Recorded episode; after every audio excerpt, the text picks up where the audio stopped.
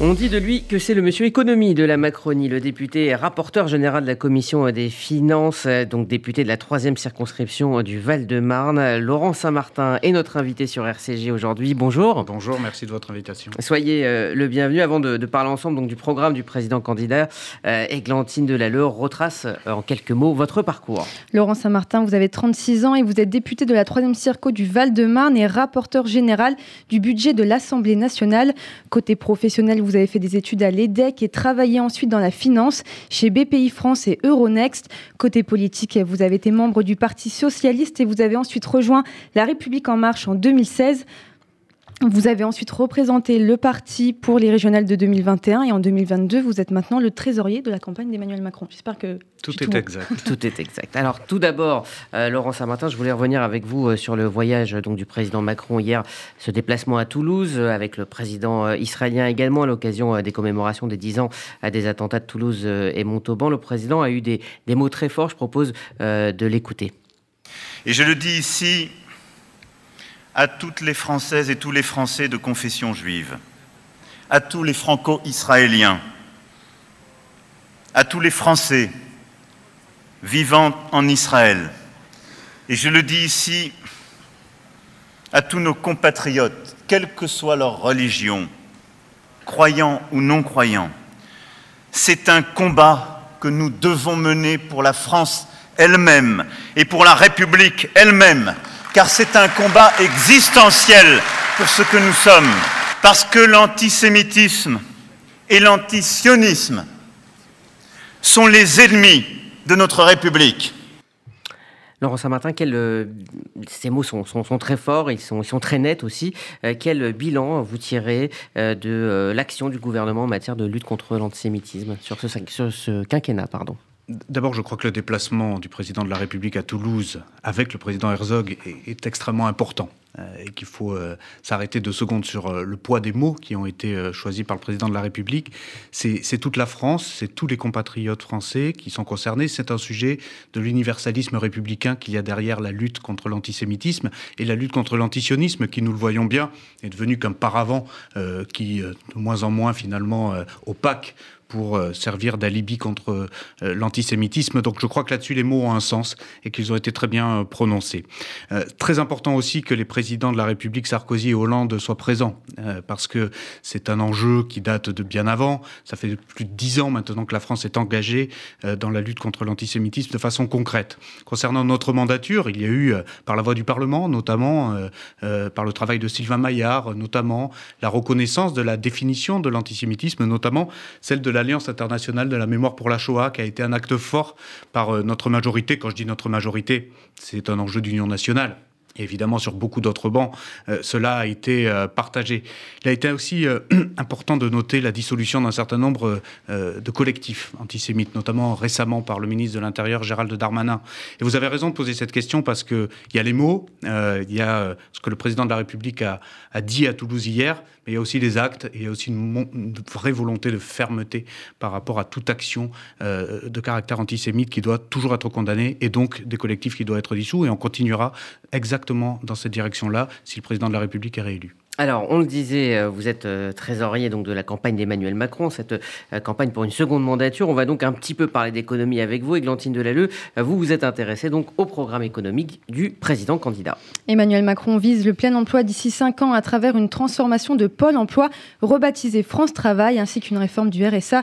Il souhaite que les bénéficiaires du RSA aient une activité de 15 à 20 heures par semaine pour aller vers l'insertion professionnelle, une proposition qui a beaucoup fait parler dans les rangs de l'opposition. Alors Emmanuel Macron confirme aussi un pouvoir, vouloir porter l'âge légal du départ à la retraite à 65 ans. En effet, Rudy, il veut prendre en compte les carrières longues, les questions d'invalidité, la réalité des métiers.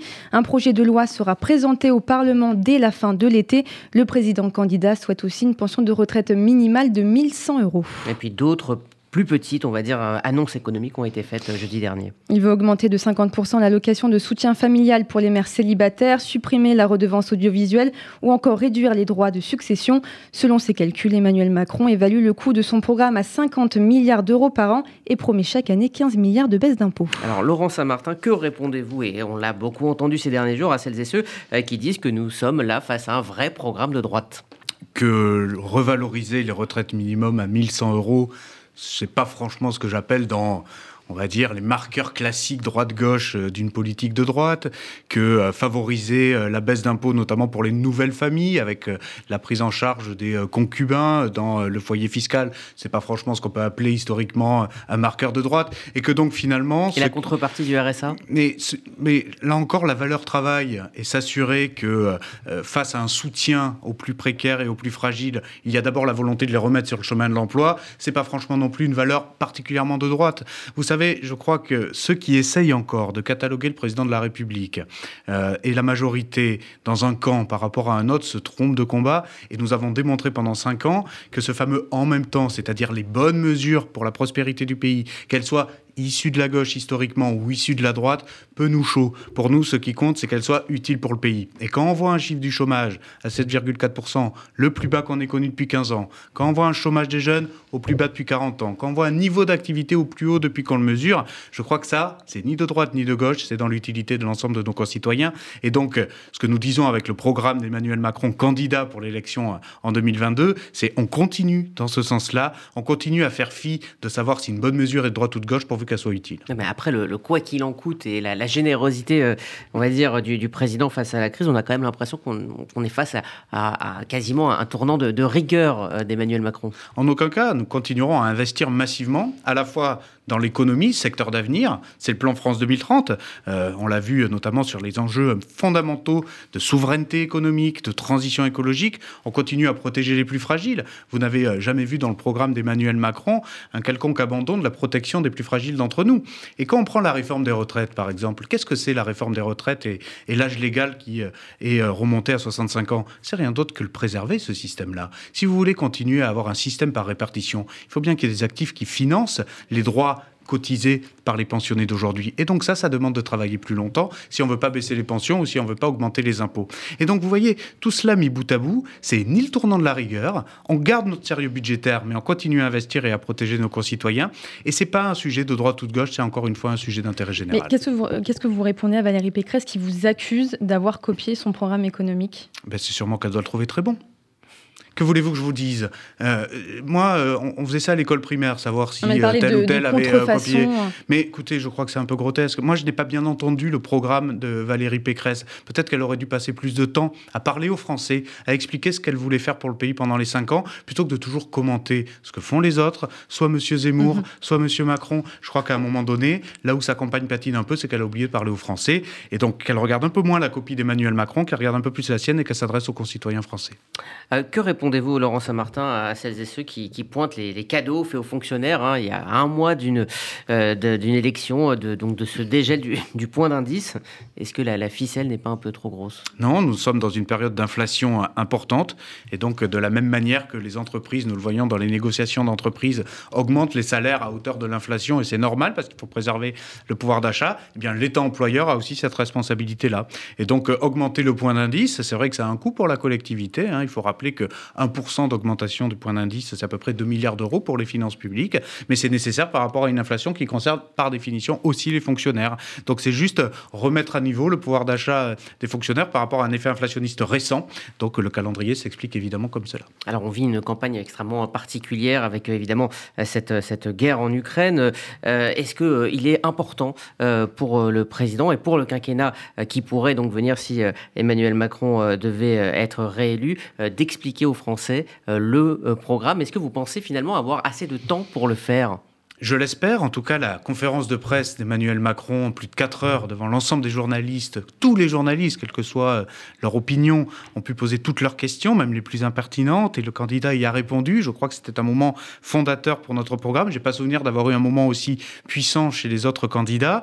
Euh, maintenant, c'est à nous sur le terrain pendant trois semaines d'aller le présenter auprès de nos concitoyens. C'est aussi mon rôle. C'est court, mais c'est mon rôle aussi de parlementaire. Je suis sur le terrain dans ma circonscription, comme tous les autres. C'est le rôle de nos militants qui sont plus nombreux nombreux sur lesquels nous comptons pour évidemment aller expliquer l'ensemble des mesures. C'est le rôle des médias, comme vous évidemment, de les relayer. C'est court et en même temps, on sait très bien qu'une campagne présidentielle se cristallise sur les dernières semaines, les 15-20 derniers jours. Et donc là, on entre dans le dur. C'est vraiment s'assurer que nos concitoyens connaissent les propositions du candidat Emmanuel Macron, mais qu'ils aient aussi bien conscience du bilan d'Emmanuel Macron. Et c'est tout ça mis ensemble, je l'espère, qui portera notre candidat d'abord au second tour et puis, je le souhaite, le 24 avril, de nouveau pour 5 ans à l'Élysée. Alors, Églantine Delalleux le disait, vous êtes euh, issu euh, du Parti Socialiste. Euh, à la base, vous avez rejoint En Marche dès le début, hein, en 2016.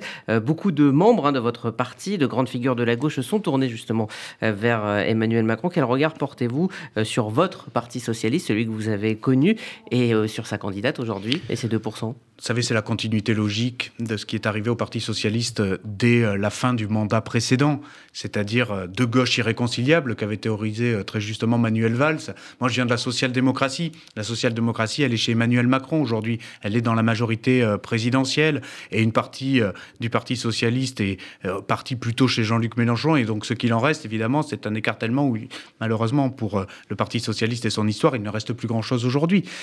c'est le sens de l'histoire politique. Ce qui compte, c'est que les idées euh, qui sont euh, les miennes et celles de la social-démocratie et de euh, toutes les personnes qui ont accompagné Emmanuel Macron depuis cinq ans perdurent et soient aujourd'hui consacrées encore une fois, le chômage au plus bas depuis 15 ans, le chômage des jeunes au plus bas depuis 40 ans, on aurait adoré le faire au temps du PS. Eh bien, on le fait avec Emmanuel Macron. C'est ça qui est important. Les partis, les étiquettes, c'est bien secondaire par rapport à l'intérêt général. Alors, dernière question, Laurent Saint-Martin.